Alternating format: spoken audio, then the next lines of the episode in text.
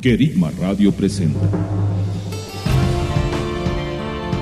Hasta lo último de la tierra. Un espacio que nos pondrá en contacto con un mundo en necesidad. Porque así como el Padre nos ama, Nosotros amamos las naciones.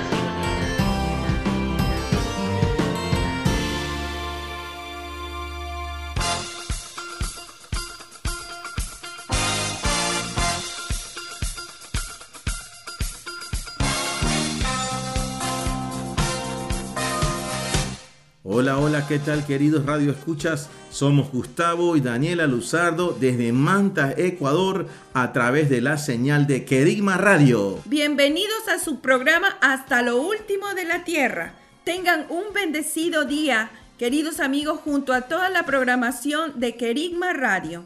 En este día, en nuestro segmento Reenfoque, estaremos viendo la segunda parte del tema El enviado y el Espíritu Santo. En el programa anterior visualizamos que es imposible ir sin el Espíritu Santo. No se trata de algo más o extra, se trata de Dios yendo en nosotros para convencer al mundo de pecado, justicia y juicio. Recordemos, el Espíritu Santo y el enviado son una unidad yendo. Vamos a nuestro primer segmento, Reenfoque.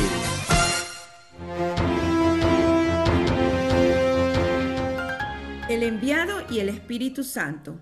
La obra a la que el Señor comisiona a cada enviado no es pequeña, se potencia con el poder y autoridad del Espíritu Santo. En el libro de Génesis 1, 3 al 5, se registra cómo Dios habló y fue hecho. La potencia de su voz tiene la capacidad de crear. Entonces dijo Elohim, haya luz y hubo luz. Y vio Elohim la luz, que estaba bien. Y Elohim hizo separar la luz de la tiniebla, y llamó Elohim a la luz día, y a la tiniebla ha llamado noche. Y hubo tarde y hubo mañana, día uno. El vocablo Elohim es un sustantivo común masculino plural, intensivo, que significa muy poderoso.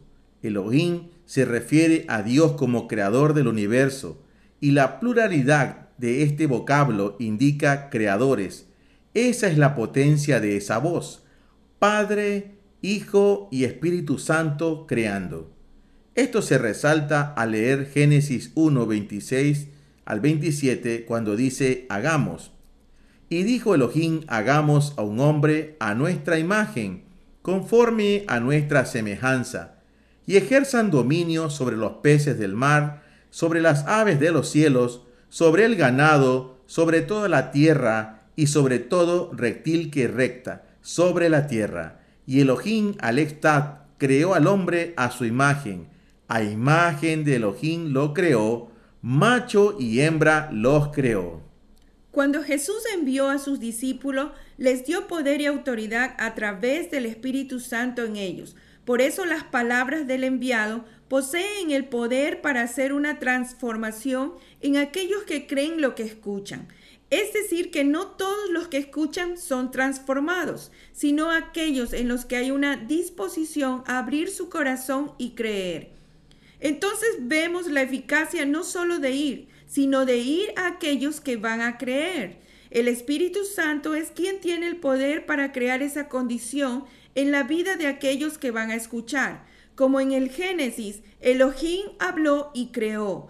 El Espíritu Santo prepara los corazones y se adelanta para crear. Entonces, cuando el enviado sigue la dirección del Espíritu Santo, la palabra entregada hace una gran obra, tiene la potencia para crear, como lo dice Juan 16, 7 al 8.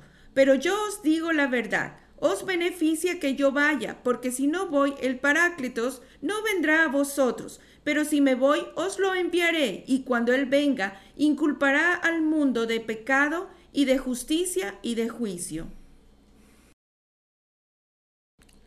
El Espíritu Santo, el Parácletos, ya fue enviado y ya ha inculpado a quienes no creen en Jesús, pero también a aquellos que creen tienen vida eterna y han pasado de la muerte a la vida. Juan 5:24 dice, De cierto, de cierto os digo, el que oye mi palabra y cree al que me envió, tiene vida eterna y no va a juicio, sino que ha pasado de la muerte a la vida. Vemos el caso de un enviado del Señor de nombre Felipe, que fue enviado al desierto. Su historia la encontramos en Hechos 8, 26 al 31. Un ángel del Señor habló a Felipe diciendo, levántate y vete hacia el sur al camino que baja de Jerusalén a Gaza. Este es un desierto. Y levantándose se marchó. Y ahí un varón etíope, eunuco, funcionario de Candace, reina de los etíopes, el cual estaba sobre todo su tesoro, quien había ido a Jerusalén para adorar. Iba de regreso y sentado en su carruaje leía al profeta Isaías. Entonces el Espíritu dijo a Felipe, acércate y júntate a este carruaje. Corriendo Felipe lo oyó leyendo al profeta Isaías y dijo, ¿pero entiendes lo que lees? Y él contestó, ¿y cómo podría si alguno no me guía? Y rogó a Felipe que subiera a sentarse con él. Qué importante es ver cómo este varón etíope, aunque leía la palabra del profeta Isaías, no entendía lo que leía. Él reconocía la necesidad de que alguien le guíe. El pasaje de la escritura que leía era este. Como oveja fue llevado a la matanza y como cordero mudo delante del que lo trasquila. Así no abre su boca. En la humillación su juicio fue quitado. ¿Quién contará su generación? Porque su vida es quitada de la tierra. Y tomando la palabra, el eunuco dijo a Felipe, Te ruego, ¿de quién dice esto el profeta? ¿De sí o de algún otro?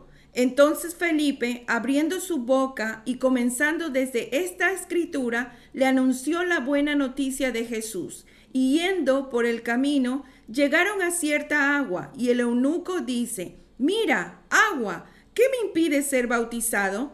Y mandó parar el carruaje, y ambos bajaron al agua, tanto Felipe como el eunuco, y lo bautizó.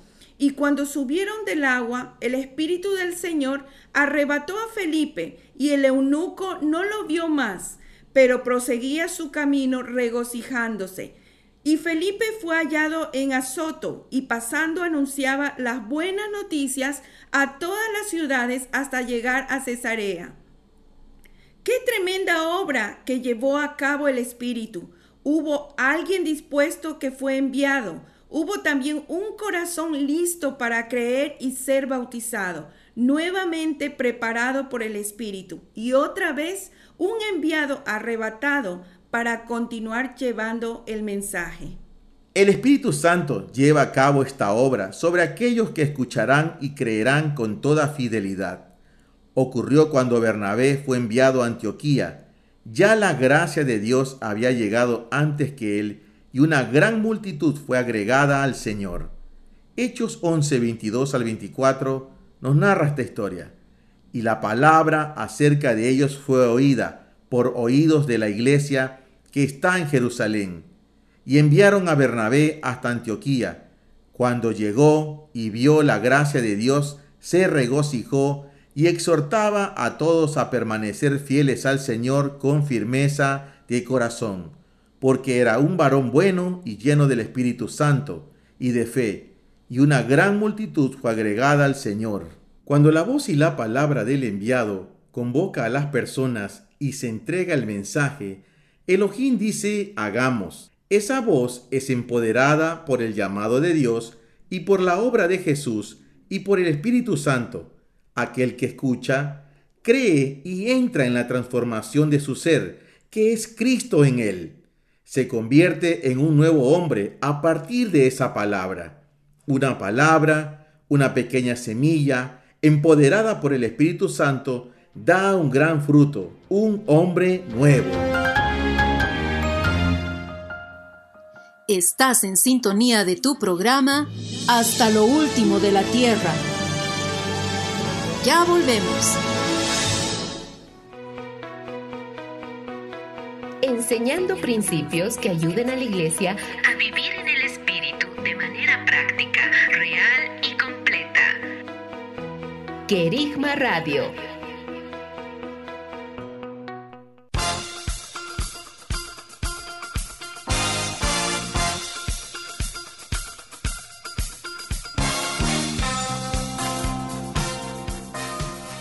Estamos de regreso, queridos radioescuchas. Somos Gustavo y Daniela Luzardo desde Manta, Ecuador. En nuestro primer segmento, Reenfoque, hablamos acerca de el enviado y el Espíritu Santo. Daniela, ¿qué comentario tienes respecto a este tema? Este tema es muy importante porque las obras a las cuales el Padre nos llama muchas veces se ven de una dimensión muy grande y el enviado se siente incapaz de realizarla. Pero en realidad el enviado solo necesita escuchar y ser obediente al Espíritu Santo, porque el Espíritu Santo es el que hace la obra a través del enviado. Es verdad, sin el Espíritu Santo sería imposible que podamos cumplir con la gran comisión.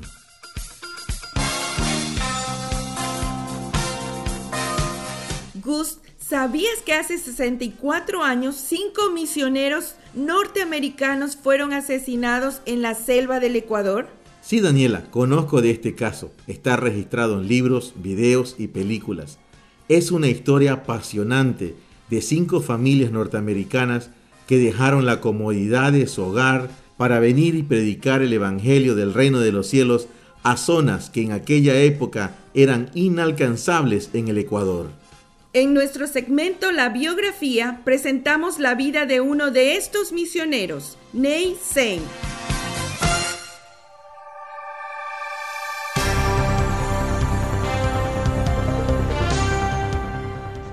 Ney Sei fue un pionero en el campo de las misiones. Él, junto con otros cuatro hombres de Dios, abrieron las puertas para que el mensaje del Evangelio pueda llegar a los guaranis, una comunidad nativa indígena cuyo territorio se encuentra a las orillas del río Curaray, en la selva amazónica del Ecuador, con quienes nadie había podido tener contacto de forma exitosa. Nathanael Say nació el 30 de agosto de 1923 en Pensilvania, Estados Unidos. Desde que era pequeño fue inculcado en la palabra de Dios, despertando pasión por ella y amor al Señor. Sin embargo, eso no era lo único que apasionaba a Ney, puesto que después de estar en su primer vuelo afloró gran interés por la aviación. Desde su juventud, Ney esperaba convertirse en piloto durante la Segunda Guerra Mundial. No obstante, por asuntos médicos, no pudo enlistarse como tal. Lo que él aún no sabía era que el Señor lo haría pilotar en una misión mucho más importante. Mientras tanto, sirvió a la Fuerza Aérea como mecánico de aviación. A pesar de que Ney llevaba toda su vida escuchando historias bíblicas y repitiendo oraciones, sabía que eso no era todo. Así que una noche decide entregarle su vida al Señor y hacer su voluntad. A partir de ese momento, Ney supo que algo había cambiado en él y que su vida ya no sería la misma. La obra de Cristo en la vida de Ney superó cualquier sueño y anhelo, pues ahora solo tenía un deseo, hacer la voluntad de Dios para su vida y él tenía la convicción de que el Señor lo había llamado para una misión muy importante, que era llevar el Evangelio de Cristo a donde no había sido oído antes, puesto que estaba seguro de que las palabras de Apocalipsis capítulo 14, versículo del 6 al 7, las cuales dicen que el mensaje del Evangelio debía llegar a todas las naciones, razas, lenguas y pueblos. Debía cumplirse literalmente. Dios había puesto una carga muy especial en el corazón de Ney por las almas, y en especial por un país, Ecuador. En 1948, Ney Sein se casó con March, una joven recién formada en enfermería, que compartía con él la misma visión ministerial. Juntos buscaron a Dios en cuanto al campo que debían ir, y quedó claro que Dios los quería en el trabajo en las selvas del Ecuador, en América del Sur. Fue allí donde Ney y Marge iban ejerciendo el llamado de Dios para sus vidas y creciendo tanto espiritualmente como en el número de integrantes de su familia. Durante estos años, hasta 1956, Ney sirvió en las frondosas selvas amazónicas como piloto, transportando misioneros, provisiones, medicinas, desde la base de misiones de Shilmera hasta las distintas comunidades del lugar facilitando el transporte de manera más rápida y segura a lugares de difícil acceso. En ocasiones era muy arriesgado dejar provisiones, sin embargo, el Señor puso en Ney la creatividad y destreza de resolver problemas y obstáculos que se presentaran, por lo cual desarrolló muchas maniobras y métodos seguros desde su avioneta para que la palabra de Dios no tuviera límites. En una ocasión, Nate y otro grupo de jóvenes que compartían la misma carga misionera y amor por el Señor oyeron hablar de los Aucas, cuyo significado es salvajes, y a quienes actualmente se los conoce como los Guaranis, un grupo étnico bastante primitivo, con los que históricamente cada encuentro con ellos había terminado en muerte.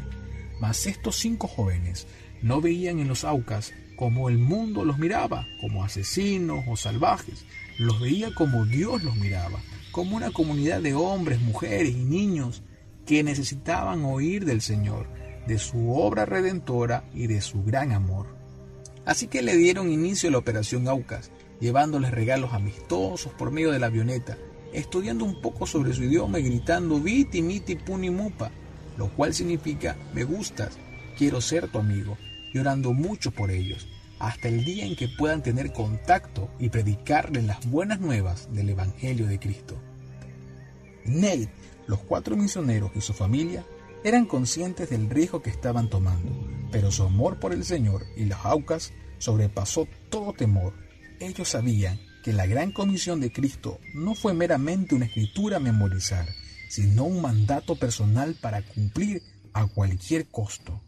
El día llegó, el 3 de enero de 1956.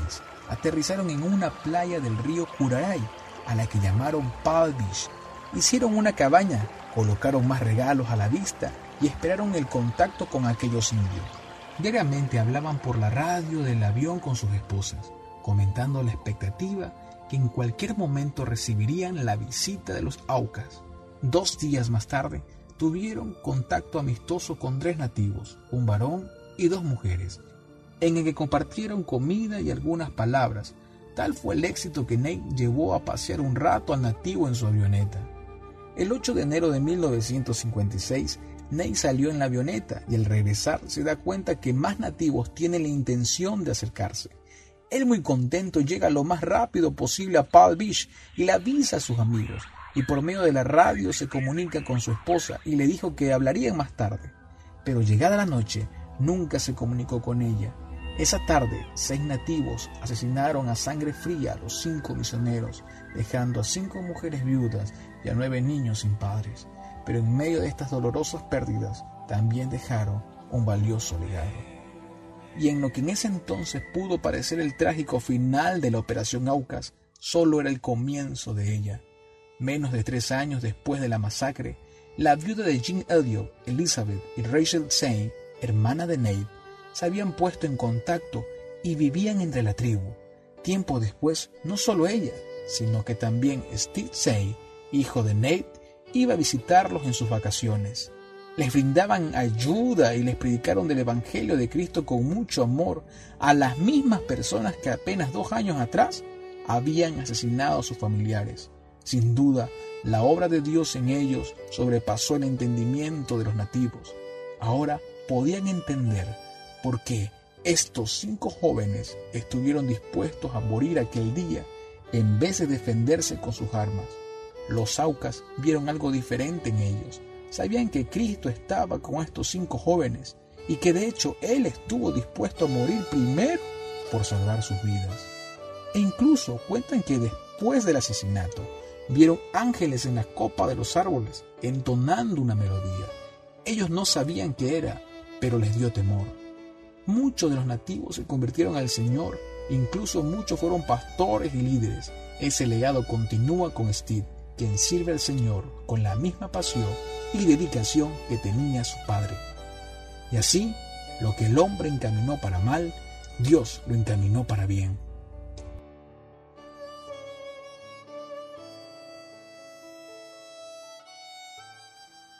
Estás en sintonía de tu programa Hasta lo último de la Tierra. Ya volvemos.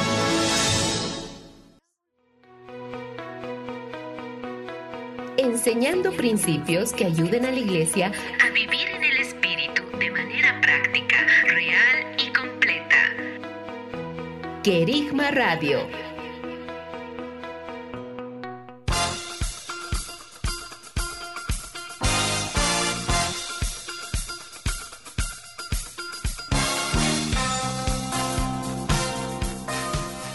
Seguimos al aire desde Manta, Ecuador. Somos Gustavo y Daniela Luzardo. Les invitamos a dejar sus comentarios en nuestro correo hasta lo último de la tierra radio arroba gmail.com. Gus, ¿qué te impactó de esta biografía? Daniela, esta es una de las historias que más han impactado mi vida en el campo de las misiones. Me han inspirado. Creo que la pasión y la entrega de esta gente va más allá de las palabras, va a la acción. Y sobre todo porque también ocurrió en la selva ecuatoriana, en nuestro propio país. Cuando yo conocí esta historia, comencé a hacer una recopilación de la información. Tengo libros, tengo el documental que es grabado con imágenes inéditas de esa época y es narrado por la esposa de Jean Elliot, Elizabeth Elliot. Y también existe una película que se llama Punta de Lanza que se hizo hace unos años atrás. Pero lo que hace más impactante esta historia es que Elizabeth Elliot y su hija, que era una niña en aquella época, y Raquel Sein, la hermana de Ney Sein, deciden volver a la selva ecuatoriana tiempo después, al mismo lugar a la zona, a la comunidad que habían asesinado a sus familiares. Y esta se vuelve no solo una historia de misiones, de entrega, sino que se vuelve una historia de misericordia, de amor, de perdón, que va a recorrer el mundo entero. Creo que es una de las historias de misiones que más han impactado e inspirado a familias enteras a lo largo de estos años para ir hasta lo último de la tierra. Y quiero recomendarle, querido amigo, hermano, usted que nos eh, escucha por esta señal, des un tiempo y revise esta historia, es muy apasionante. Hay un mundo de necesidad esperando por nosotros. Y yo creo que lo que necesitamos en este tiempo es ser inspirados y aquello que está allí, que Dios ha puesto en usted, ha depositado ya por anticipación, seguro se va a despertar. Y usted va a sentir esa necesidad de ir a esos lugares donde otros no quieren ir. Le animo, hay un mundo esperando.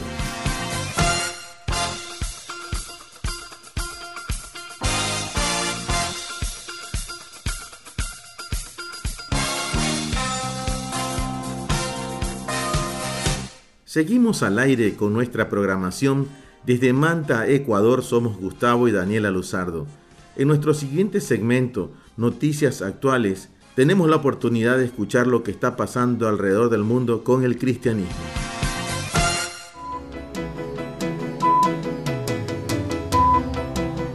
Noticias Actuales. Congregación en Egipto demolida por musulmanes extremistas. Cristianos egipcios clamaban en las puertas de su congregación pidiendo que no destruyeran su lugar de reunión para adorar a Dios. El edificio que protegían le había pertenecido a la iglesia local por 15 años y fue demolido por las autoridades debido a la presión ejercida por parte de musulmanes extremistas. El motivo de la destrucción fue que la congregación decidió aumentar el tamaño del edificio ya se había vuelto demasiado pequeño para albergar las actividades que tenían. Esta era la única congregación en el pueblo. Mueren 27 cristianos por ataques terroristas en Mali. Un grupo de radicales islámicos mataron a 27 personas cristianas en tres aldeas, las cuales quemaron vivas dentro de sus casas. Varios hombres en motocicletas llegaron hasta Bancás, Coro y Tillé prendiendo en fuego a todas las casas. Nos sorprendió el ataque al pueblo de Tillé. Siete los asesinaron, todos Dogón, algunos quemados vivos, dijo el vicealcalde de Doucombo, Jacoba Casogué, a la agencia de noticias Reuters. Otras 20 personas más fallecieron en las aldeas más cercanas, todas por impactos de bala o por fuego. Según los reportes de las autoridades, este grupo victimiza solo a cristianos. Crece el Evangelio en Irán, gobierno preocupado por la alta tasa de personas que abandonan el Islam. La expansión del Evangelio no se detiene, y este acontecimiento está demostrando que no existe impedimento capaz de frenar la multiplicación de creyentes en el mundo. Los presbiterios islámicos están advirtiendo sobre la fuerte propagación del cristianismo, y ciertamente las iglesias en casa son atacadas constantemente. Incluso en ciertas partes de la nación, la conversión a Cristo es vista como un delito. Mohabbat News informa que esta alta tasa de conversión está ocurriendo a pesar del estricto adoctrinamiento islámico de los jóvenes en sus familias y educación. Cabe destacar que el gobierno iraní invierte grandes cantidades de dinero en organizaciones islámicas que promueven dicha religión tanto dentro como fuera de la nación. Sin embargo, la juventud se está alejando cada vez más del Islam, lo que es un motivo de preocupación para ellos. Los movimientos de las autoridades islámicas para detener el avance del Evangelio han fallado en diversas ocasiones. Estás en sintonía de tu programa Hasta lo último de la Tierra. Ya volvemos. Enseñando principios que ayuden a la iglesia a vivir en el Espíritu de manera práctica, real y completa. Querigma Radio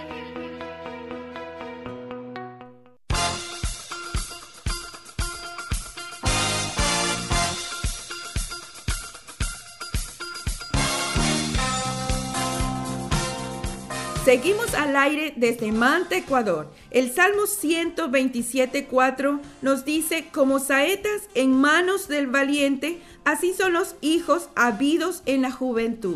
Vamos a nuestro siguiente segmento, las nuevas generaciones en misiones.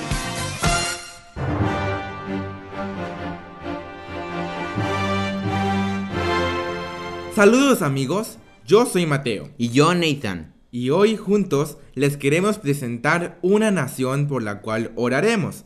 Pero primero conozcamos un poco de esta nación. Nigeria. Nigeria es el país más poblado de África con 206 millones de habitantes y es el séptimo país más poblado del mundo. Tiene la tercera población juvenil más grande a nivel mundial.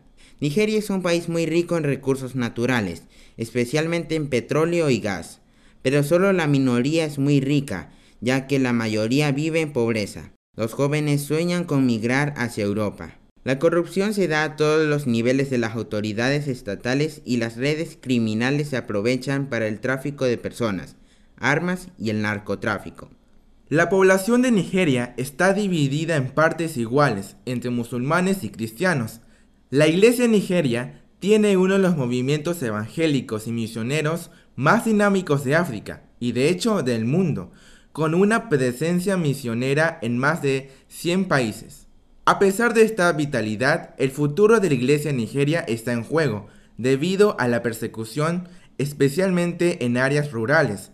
Los cristianos son asesinados y desposeídos de sus tierras de cultivo ancestrales. Sus casas son quemadas y muchos han sido desplazados internamente o se han refugiado en países vecinos y otros están en cautiverio y esclavitud. Los grupos que generan ola de violencia contra los cristianos en las regiones central y nororiental del país son el grupo terrorista Boko Haram y los pastores nómadas Fulani. Presentamos dos ejemplos de cómo los cristianos enfrentan persecución en Nigeria. El caso de Lea Sharibu, una joven que el mes de mayo cumplió 17 años. Lea había sido secuestrada junto a más de 100 niñas por Boko Haram en el 2018. Las demás niñas fueron liberadas un mes después del secuestro, pero Lea fue encarcelada al decidir mantener su fe en Jesús y no convertirse al Islam. La joven lleva más de dos años en cautiverio. Rebeca, su madre, vive con la tensión de cómo está su hija y no olvida el mensaje que Lea envió cuando tenía un año en cautiverio en el cual sus últimas palabras expresaban que ella era un testimonio de cómo Jesús estaba cerca de los que sufren, y que estaba segura de que algún día volvería a ver su rostro, y si no es aquí, sería junto con el Señor Jesús. Otro ejemplo de la violencia que experimentan los cristianos en Nigeria fue el asesinato de un pastor cristiano y de su esposa que estaba embarazada de su noveno hijo. Emanuel Saba Vilella y Juliana fueron asesinados el primero de junio de este año, mientras estaban en su granja en Taraba, en el noreste del país, por un grupo de hombres armados, dejando ocho niños en orfandad. Según un informe publicado por la Sociedad Internacional para las libertades civiles y el Estado de Derecho, más de 600 cristianos han sido asesinados desde principios de este año. Según el informe, las atrocidades contra los cristianos han permanecido incontroladas. En este momento, unámonos a orar por nuestros hermanos en Nigeria. Padre, nos unimos para orar por nuestros hermanos en Nigeria. Tú conoces sus corazones, la pasión y el amor que tienen por tu nombre y por tu palabra en estos tiempos de persecución, sea tu voz infundiendo aliento en sus vidas. Oramos por la semilla que se está plantando en Nigeria. La obra de tus hijos no quedará sin dar frutos. Tu palabra permanece. Tu palabra no tiene impedimento para derribar toda artimaña del enemigo y cumplir el propósito por el cual ha salido. Padre, te pedimos por los hijos de Manuel Saba Vilella y Juliana, por esos ocho hijos que han quedado huérfanos. Consuela sus corazones, trae paz a sus familiares. Hazle saber que tú eres su Dios, que tú eres su Padre. Pon alrededor de los niños gente que les cuide y les ame. Señor, por Rebeca, la madre de Lea Sharibu, ya han pasado más de dos años que su hija está cautiva. Ella tiene fe en ti, Señor, que volverá a ver el rostro de Lea. Padre, que se agarre fuerte de tu mano y camine en este tiempo, sabiendo que tú la levantas, que tú eres consuelo y fortaleza. Sí, Señor, nos paramos en tu promesa fiel. Tú estás con nosotros todos los días hasta el fin de los tiempos. Así estés con Lea Sharibu, ayudándola, mostrándole tu favor, y que la gente que la tenga cautiva sienta terror de tu nombre. Declaramos que se levanta una voz de justicia sobre Nigeria, pero no una justicia de hombres, sino que se levanta tu justicia y tu verdad, que causa que los malos sean destruidos y tus hijos liberados. Decimos ahora, la luz resplandece en la tiniebla, y la tiniebla no pudo extinguirla. Toda ceguera y sordera que impide ver tu luz, caiga ahora, en el nombre de Jesús. Tu poder se manifiesta ahora en Nigeria. Abres ríos en las dunas, manantiales en los valles, conviertes los desiertos en lagunas, el yermo en fuentes de agua. Haces crecer, Señor, ahora en el desierto cedros, acacias, mirtos y olivos, y en la tierra árida crecen olmos y abetos. Sobre tus hijos se derrame la fe del Hijo, en el nombre del Señor Jesús. Amén. Amados hermanos, en esta semana tengamos en nuestras oraciones a esta nación, Nigeria, y juntos hoy declaremos, que resplandezca tu luz, Señor, sobre Nigeria. Estás en sintonía de tu programa Hasta lo último de la Tierra. Ya volvemos.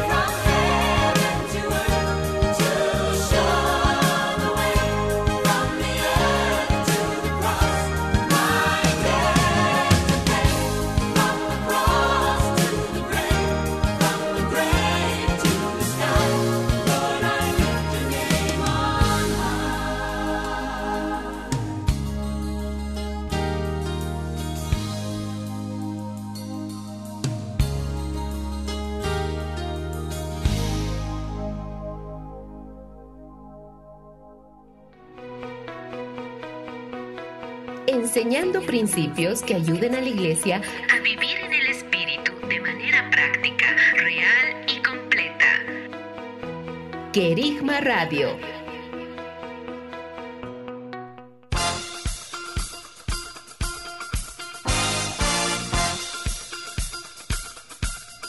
Seguimos al aire con nuestra programación. Desde Manta, Ecuador, somos Gustavo y Daniela Luzardo a través de Querigma Radio. A continuación, vamos a nuestro segmento Sal y Luz.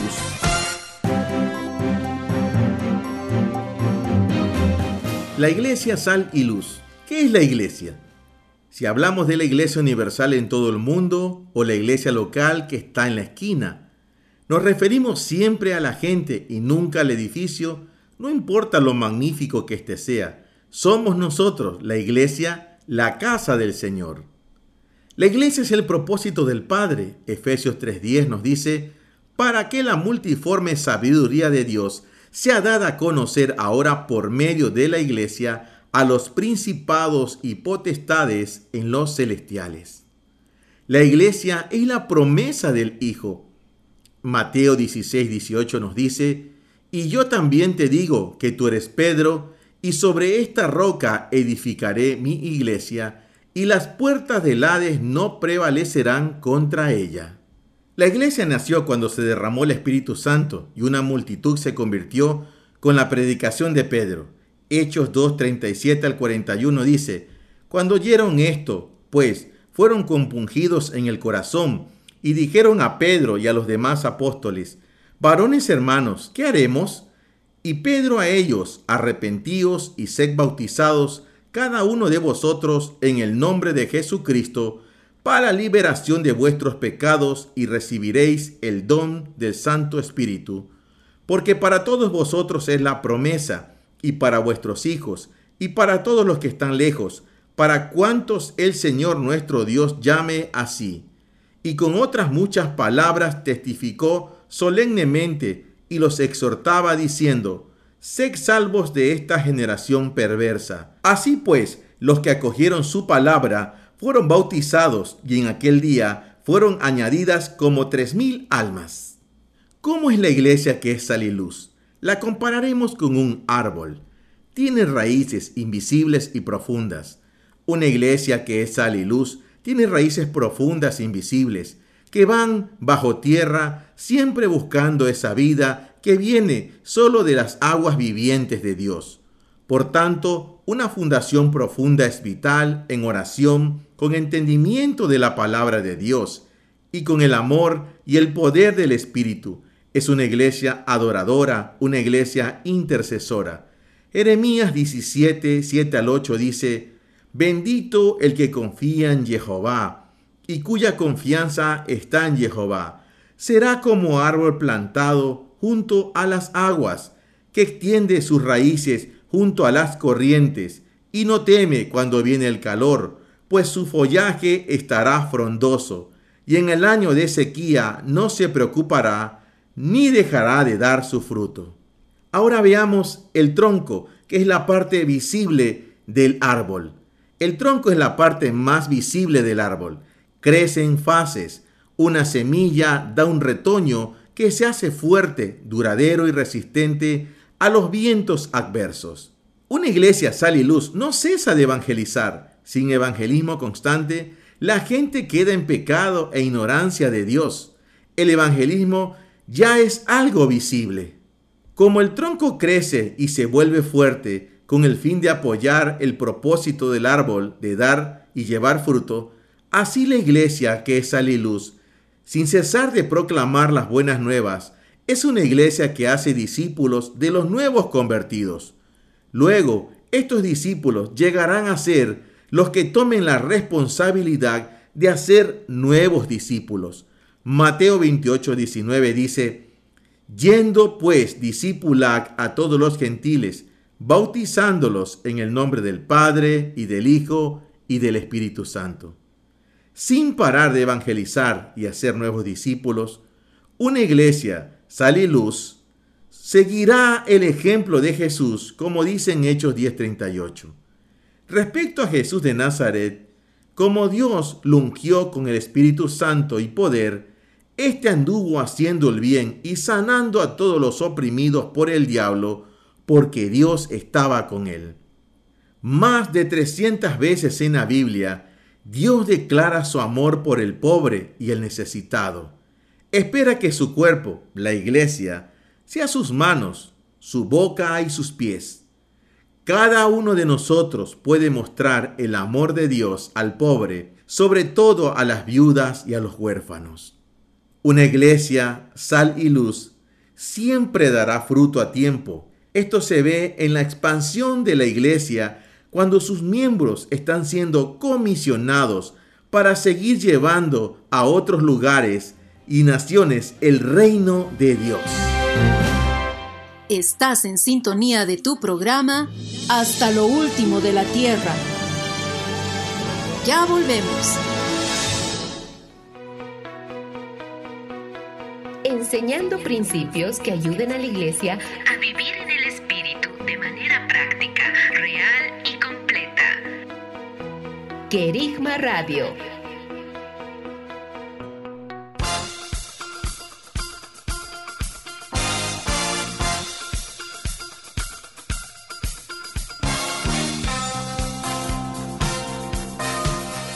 Continuamos con nuestra programación. Queridos amigos, escríbanos al correo hasta lo último de la tierra radio arroba gmail.com.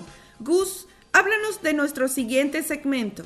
Queridos radioescuchas, hablar de la iglesia perseguida es hablar de aquella iglesia que está en lugares de difícil acceso, es hablar de esa iglesia que ha decidido ser fiel a su Señor Jesucristo, aún en medio de las circunstancias, aunque todo le sea adverso, en medio de la persecución, el hambre, la necesidad, la cárcel, la escasez, creo que merece nuestra especial atención cuando hablamos acerca de la iglesia perseguida.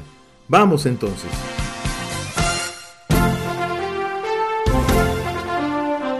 En China, la situación de los cristianos se ha deteriorado en toda la nación debido a que el Partido Comunista Chino ha implementado en todo el país su política de sinización de la iglesia. La sinización quiere decir hacerse chino, convertir a una persona o costumbre al estilo chino. La ideología detrás de esta palabra ha hecho que la historia del cristianismo en China no sea sencilla. El gobierno chino busca que la política de la sinización se convierta en su bandera para generar así una fuerte identidad china, eliminando las influencias extranjeras en todos los aspectos de la sociedad, incluyendo la religión. Este proceso afecta directamente a la iglesia cristiana y es de donde se han derivado medidas de prohibición, tales como vender Biblias por Internet o transmitir cultos, reuniones de oración o cualquier actividad de la iglesia a través de medios digitales.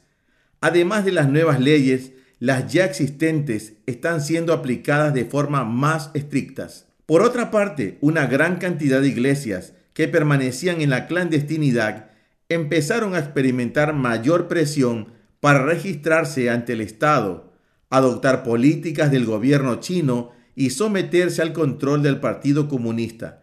Decenas de iglesias han sido cerradas y muchos pastores, líderes y creyentes han sido encarcelados. Algunas iglesias además están siendo sometidas al control del gobierno por medio del ente oficial del Estado chino para regular al cristianismo, que es el movimiento patriótico de las tres autonomías, el cual afirma que las fuerzas antichinas están usando el cristianismo para subvenir el poder del Estado, por lo que las religiones conocidas en China se ven obligadas a afiliarse a este movimiento y ser continuamente vigiladas. Además de esto, un portavoz de la voz de los mártires afirma que el régimen comunista chino estaría aprovechando la pandemia de coronavirus para acelerar su persecución de los cristianos. Las administraciones locales han demolido iglesias y han eliminado cruces sin tener ningún problema de resistencia de los fieles o inquietud de los ciudadanos locales, ya que han estado confinados en sus casas debido a la cuarentena. Algunos creyentes perseguidos han logrado escapar de China y buscar asilo en el extranjero. Pero así como se ha propagado el COVID-19, el Partido Comunista Chino también está propagando el virus de la persecución religiosa, tratando de que las solicitudes de asilo sean rechazadas y de que los refugiados sean deportados de regreso a China. Debido a estos esfuerzos mencionados del gobierno por controlar la religión, la iglesia cristiana en China ha tenido tiempos difíciles. Sin embargo, ha crecido y florecido de maneras creativas. Pero esta vez los cambios, la oposición y las restricciones son más ideológicas y se centran en el ámbito de las creencias y los valores. Queridos radioescuchas, unámonos para orar por la iglesia perseguida en China. Padre, en el nombre del Señor Jesús, levantamos nuestra voz en esta hora a favor de los hermanos perseguidos en China, de la iglesia perseguida en China. Padre, ha sido perseverante, ha sido dispuesta a permanecer en medio de las circunstancias difíciles. Padre, más en esta hora, Señor, que el gobierno ha establecido esta política de cinización, Señor. Mm. Te pedimos tú que los afirmes a nuestros hermanos chinos, señor. Que los afirmes, Señor. Que ellos sigan fieles, Señor, a sus mm. convicciones, señor. Padre Santo, creemos que hay una sola cultura, Señor, a la cual todos los pueblos deben mirar. Y es la cultura del reino de Dios, Señor. Y a esa justicia tuya, Padre. Por tanto, te pedimos que sean nuestros hermanos chinos fortalecidos en su fe, Señor, para que ellos no mezclen, Señor, las cosas tuyas con aquella política o aquellas, aquellas cosas que quiere levantar el, el, gobierno chino, Señor, mm. para hacerse un nombre. Mm, Padre, en el nombre de Jesús, caiga esa muralla, caiga, mm. Señor, esas, esas acciones del, del, del gobierno, Señor, en el nombre de Jesús. Establecemos que solo hay una cultura, la cultura del rey de reyes, la cultura celestial, la cultura de los cielos sobre la tierra sea, sobre la tierra de China, Padre, en el nombre de Jesús. Sí, Padre, te damos gracias por esta oportunidad de poder levantar nuestra voz a través de este programa y unirnos junto a todos aquellos hermanos que están escuchando esta programación en todas las naciones. Oramos y pedimos que sean guardados nuestros hermanos que están siendo perseguidos en China. Señor, fortalece a tus hijos y a tus hijas en el nombre de Jesús. Amén.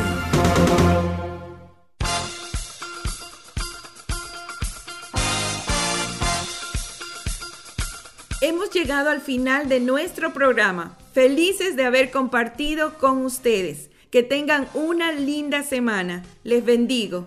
Amigos, ha sido un gozo compartir con ustedes este programa. Será hasta una próxima ocasión. Y no olviden escribirnos a nuestro correo hasta lo último de la tierra radio arroba gmail.com. Continúen con la programación. Sean bendecidos. Hasta aquí tu programa. Hasta lo último de la tierra será hasta dentro de siete días.